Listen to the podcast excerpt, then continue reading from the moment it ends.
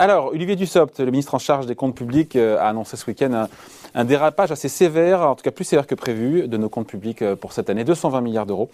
47 milliards de plus que ce qui était prévu il y a de cela quelques mois. Nouveau record depuis 1945. Bonjour Mathieu. Bonjour David. Mathieu Plane, directeur adjoint du département d'analyse et prévision de l'OSCE. Comment on explique la, la flambée de, de, la facture? Parce que on, la croissance va rebondir a priori, bon, même si le chiffre du premier trimestre a été revu euh, pour le coup. Euh, euh, à, à, la baisse, mais on attend quand même pas loin de 5% de croissance mmh. cette année. On doit dire bah, c'est l'année ah oui. où l'économie se réouvre, où l'activité repart. Et, et, non, on a 47 milliards, c'est pas rien de plus mmh. de prévu. C'est la prévision. Oui, tout à fait. Non, non, euh, enfin, c'est tout à fait juste comme analyse. C'est qu'on voit euh, une année 2020 qui était cataclysmique. J'ai réussi à le dire. Oui. Euh, avec... C'est compliqué de le dire Ouais, c'est pas facile, sans, sans, écorcher. En tout cas, on a une chute d'activité qui est quand même qui était colossale, de près de 8 points de PIB. Euh, et donc, il était assez logique qu'on ait un déficit euh, qui se creuse euh, de façon. Et on a eu 180 et quelques milliards. On a eu 9 pour. Alors, on parle plutôt en pourcentage du PIB si on regroupe l'ensemble de ce qu'on appelle les critères au sens de Maastricht, c'est-à-dire qu'il n'y a pas juste le déficit de l'État, il y a celui de la sécurité sociale, il y a celui des collectivités locales. C'est agrégé, en fait. Tout ce qui est administration publique, euh, on est à 9 euh, points de PIB. Hein, ouais. euh, sur, et là, ce matin, Bruno Le Maire nous dit 9,4 points voilà. de PIB. Donc, on se dit, mais comment c'est possible alors que le, la récession, c'était l'an dernier, moins 8 de décroissance. Exactement. Et là, on a 5 points de rebond de croissance et, et on a plus Ouais. de déficit. Alors donc voilà le, le, et donc voilà du coup 2021 aurait pu voilà, être une donc voilà voilà voilà, voilà, donc voilà, voilà. 2021 aurait pu être une meilleure année euh, en termes de déficit. On s'attendait à ce qu'il soit encore euh, très bas mais euh, un peu meilleur que, que, que, 2020. En fait, ce qui se passe, c'est qu'on a un rebond d'activité hein, autour de plus 5%. Donc c'est vrai que la situation est quand même bien moins dégradée qu'en 2020, hein, mais ça reste quand même assez dégradé. Mais surtout, euh, et ce qu'il faut voir, c'est que les mesures d'urgence ont été élargies euh, au cours euh, des, euh, des, mois, enfin depuis le début de la crise.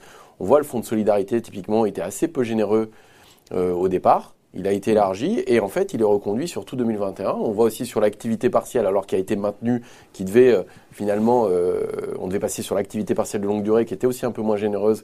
Finalement, elle a été maintenue de façon plus durable. Et en réalité, quand on regarde les chiffres, on est aujourd'hui beaucoup plus dans le quoi qu'il en coûte désormais que ce qu'on a été en début de crise. Et donc, si vous regardez ce que 2020, c'est encore plus l'année du quoi qu'il en coûte que 2021. 2021, c'est encore Exactement. plus l'année du quoi qu'il en coûte que 2020. Exactement. Exactement, dans le sens où quand vous regardez le choc économique ouais. et ce qui est pris en charge euh, par les finances publiques hein, dans le choc économique, en gros, euh, sur 2020, on avait à peu près deux tiers qui étaient pris en charge par les administrations publiques, hein, c'est-à-dire euh, par les dispositifs exceptionnels, par les pertes de recettes fiscales, etc. Euh, Aujourd'hui, on est quasiment dans l'intégralité, c'est-à-dire euh, il y a quasiment malgré la reprise d'activité. D'où ouais. viennent ces 47 milliards de trous supplémentaires Alors, euh, je vais essayer de bien répondre ouais. à cette question. Il y a une partie, c'est du report en fait de ce qui n'a pas été dépensé. sur 2020. Ah. Donc une partie, oui, oui, tout à fait, sur bon. notamment l'activité partielle qui avait été un peu surbudgétée, le fonds de solidarité qui n'avait pas été totalement dépensé. Donc on a un peu plus de 20 milliards euh, comme ça, mais je crois que c'est autour de 25 milliards qui ont été euh, reportés, qui n'ont pas été consommés finalement sur 2020 et qui sont utilisés sur 2021. Je pense que c'est une espèce de cagnotte aussi, hein, c'est-à-dire pour se donner un peu de, de largesse. D'ailleurs, c'est ce qui, s'est passé l'an dernier. Au final, l'an dernier, il y avait cette prévision déjà de 220 milliards d'euros, euh, ou je ne sais plus quel était le chiffre exactement. Alors, mais on était même à 11% de déficit à un moment, hein, ouais. euh, qui était prévu. Hein. Parce que ça se trouve, encore une fois, on fera mieux pour cette année que ces 220 milliards. On se souvient que l'an dernier, euh, la facture, enfin le déficit public a été beaucoup moins béant oui. à hauteur de 40 milliards oui. par rapport à ce qui était prévu au oui. tout début de la crise par le gouvernement. Donc, Donc on ça, c'est une sorte, euh, effectivement, là vous avez raison de le souligner, c'est-à-dire que comme s'ils faisaient exprès quoi.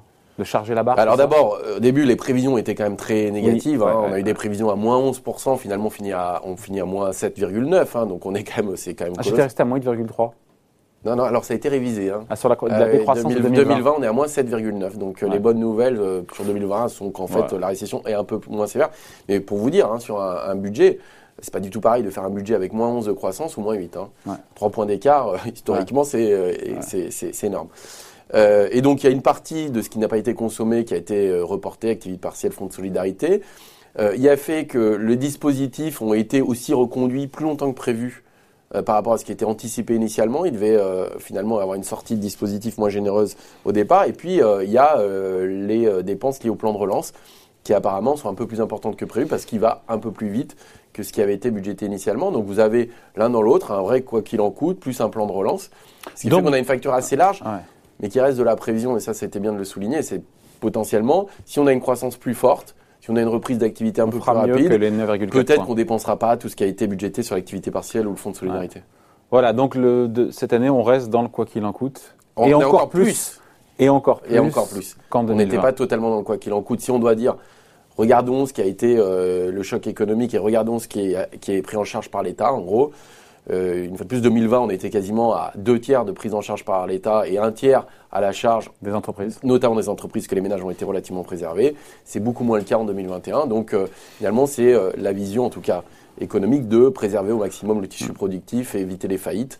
Euh, et notamment à travers ces, Avec, dispositifs-là. Mais un déficit historique, malgré le rebond de la croissance, qui peut paraître encore une fois contre, contre-intuitif. On se dit rebond de croissance, euh, eh ben, on risque de faire pire, 9,4 points de déficit public. Du côté des recettes fiscales, ça se tient un peu mieux. Nous, dit nous l'a dit, il est là sur ce plateau, Olivier Dussopt, le ministre en charge des comptes publics, comme quoi ça rentrait bien au niveau mieux que prévu en termes d'impôt sur le revenu et en termes de TVA. Mais ça, c'est intéressant, c'est-à-dire que du coup, euh, c'est en ligne avec le, la bonne résilience de la consommation dans un pourtant scénario qui est quand même pas très favorable hein, de contraintes sanitaires. Donc ça montre que les Français continuent, alors consomment certainement moins qu'avant crise, mais parce qu'il y a ces contraintes sanitaires. Ce qu'on peut espérer, c'est que là, au regard des indicateurs hein, qu'on a eu euh, notamment du côté euh, de l'INSEE euh, sur les climats des affaires, notamment des entreprises, on peut avoir un rebond plus net que prévu à partir du mois de mai-juin hein, sur la, et, et sur l'été, parce qu'on voit un climat des affaires qui s'améliore quand même très vite. Et donc peut-être que ce rebond de la consommation qu'on avait vu cet été euh, va être peut-être un peu plus rapide que ce qu'on anticipait. Et donc s'il y a plus de consommation, il y a plus de TVA, s'il y a plus d'activité, il y a plus d'emplois, il y a plus de cotisations sociales. On a une dynamique sur les recettes fiscales qui peut être plus positive. Donc je pense que le 9-4 est quand même une façon de border. Euh, de borner. De border, borner, border, comme un livre. ouais. borner une borne. Ou borner, si vous voulez mettre une borne. Mais en tout cas. Borne haute. Voilà. et c'est une façon aussi de ne pas aller sur des lois de finances encore rectificatives, c'est d'avoir euh, cette possibilité euh, d'agir euh, budgétairement si la situation le nécessite et se donner un peu de, voilà, de mm. flexibilité face à une incertitude assez forte. Quand on se regarde, on se désole, quand on se compare, parfois on se rassure, hein, quand on voit ce que font les autres, notamment en Europe en termes de déficit public. Mm. Nous, avec nos 9-4 prévus pour cette année mm. par le gouvernement, on est, on est en queue de peloton, on est, on est comment? Alors, euh, on est un peu en dessous de la moyenne de la zone euro qui doit être à 7,5. Parce qu'on parce qu'on dit c'est le pire depuis 1945, mais voilà. Alors, en fait, ce qui est intéressant, c'est que vous regardez la moyenne de l'OCDE, on est à 10,5 euh, dans, dans l'OCDE. Dès 2021 Ouais, 10,5 en gros. C'est à peu près pareil, 20 et 21, ça bouge pas trop. Donc la France fait un petit peu mieux Un petit peu mieux, alors c'est quand même très drivé par les États-Unis. Hein moins 15 Moins 16. moins 16, moins 15, moins 16. Donc, euh, pour le coup, c'est historique. vient de rechercher des noises. Non, voilà. Euh, et on a, on a sur l'échiquier, ce qui est intéressant, hein, c'est vraiment, euh, on voit les différences de politique économique. Mais en Europe et sur Et l'Allemagne, en fait, c'est l'Allemagne qui est en fait l'exception un mm. peu des grands pays, hein, si je prends les grands pays. Mais si on enlève l'Allemagne sur l'Europe, ah bah, si on ah non, là, voilà, l'Espagne ou l'Italie est comme nous, voire un peu plus bas. les États-Unis, le Royaume-Uni sont plus bas en déficit. Euh, après, les petits pays s'en sortent un peu mieux. Euh, si vous regardez euh, les Pays-Bas, la Finlande. C'est la limite de la comparaison. Mais voilà. Mais là, il y a, en fait, l'exception d'un côté, c'est l'Allemagne, de l'autre, c'est les États-unis. le grand écart est un peu là-dessus. Entre moins 4 et moins 16, nous, on, est dans. En fait, quand vous regardez d'ailleurs dans les mesures budgétaires hein, qui ont été vraiment décaissées, c'est-à-dire ce qui a été mis sur la table, qui ne sera pas récupéré hein, pour aider les entreprises, les ménages, etc. Euh, si vous regardez, on est à peu près à 8 points de PIB, nous, dans nos prévisions pour 2020 euh, à 22, sur 3 ans hein, d'injection. Euh, si vous regardez dans les grands pays de la zone euro, on est entre 8 et 10.